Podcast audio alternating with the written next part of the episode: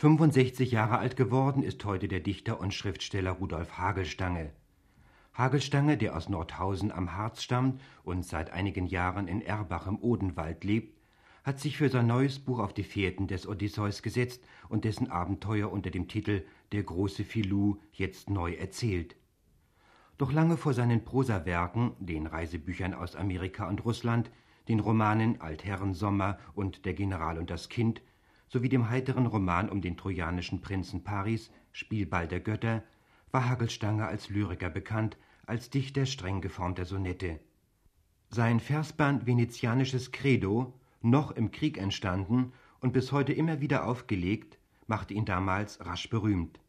Dazu äußert sich Hagelstange auch in dem nun folgenden Interview mit Wolfgang Tschuppig. Das war nicht unbedingt mein erstes Versbuch, aber es war das Buch, das mich bekannt gemacht hat. Und es ist eben unter besonderen Umständen entstanden. Ich habe es geschrieben als Soldat in Italien. Und es war sozusagen ein Ansprung gegen das auf uns zukommende Chaos. Und es wurde dann auch von meinen Kameraden zum Teil gelesen, es wurde abgeschrieben, in Abschriften verbreitet und ich habe es auch mit nach Deutschland gebracht. Und da kam vieles zusammen und äh, ich hatte, fand da auch schon eine Verlegerin 1944, die es drucken wollte, später, aber dann habe ich einen Drucker gefunden. Oder wir, Kameraden von mir, literarische, haben einen Drucker ausfindig gemacht in Verona, der dann diese Sonette in einem bibliophilen Gewand, in einer illegalen Ausgabe gedruckt hat. Einmal bin ich humanistisch erzogen, indem ich ja. eben durch Schulbildung, Griechisch, Lateinisch und so weiter, mit den Dingen früh bekannt gemacht wurde. Auf der anderen Seite bin ich früh gereist und zwar auch südlich, zunächst Donauabwärts mit dem Faltboot, dann ins Schwarze Meer und in Ägäisches Meer. Ich bin also schon mit 21 Jahren ein halbes Jahr auf Kreta gewesen ich habe also auch vom, vom Leben her dann eine starke Beziehung zum Mittelmeerischen gewonnen.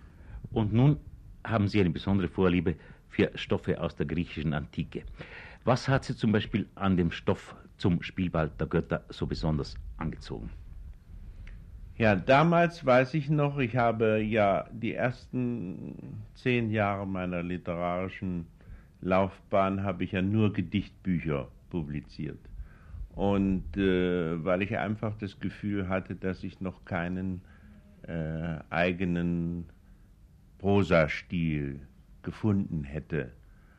Dann bin ich über eine, ein Amer Reisebuch über Amerika, über Amerika, äh, bin ich also auch an die Prosa gekommen und habe mich dann eben bemüht, einmal einen Roman zu schreiben. Und auf der Suche nach einem Thema fiel mir ein, dass also es außerordentlich viele Bücher über Odysseus gibt und äh, dass der Anstifter des Trojanischen Krieges und äh, der von Helena auserwählte, nämlich der Prinz Paris, im Grunde nur als Operettenfigur existiert, nämlich in der Offenbach-Operette.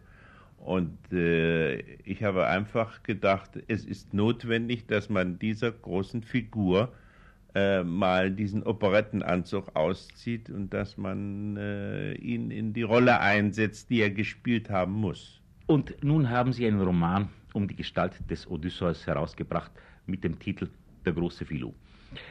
Fühlen Sie eine seelische Verwandtschaft mit Odysseus oder mit dem Philou? Ja, es hat eine, es hat damit auch seine Bewandtnis und zwar vor diesem äh, dieser Nacherzählung. Es ist eigentlich kein Roman, sondern es ist der Versuch einer mh, hm, Nacherzählung der des Schicksals dieses äh, ältesten aller Heimkehrer. Eine natürlich mit gelegentlichen Passagen, hinter denen die eigene Fantasie steht, nicht wahr?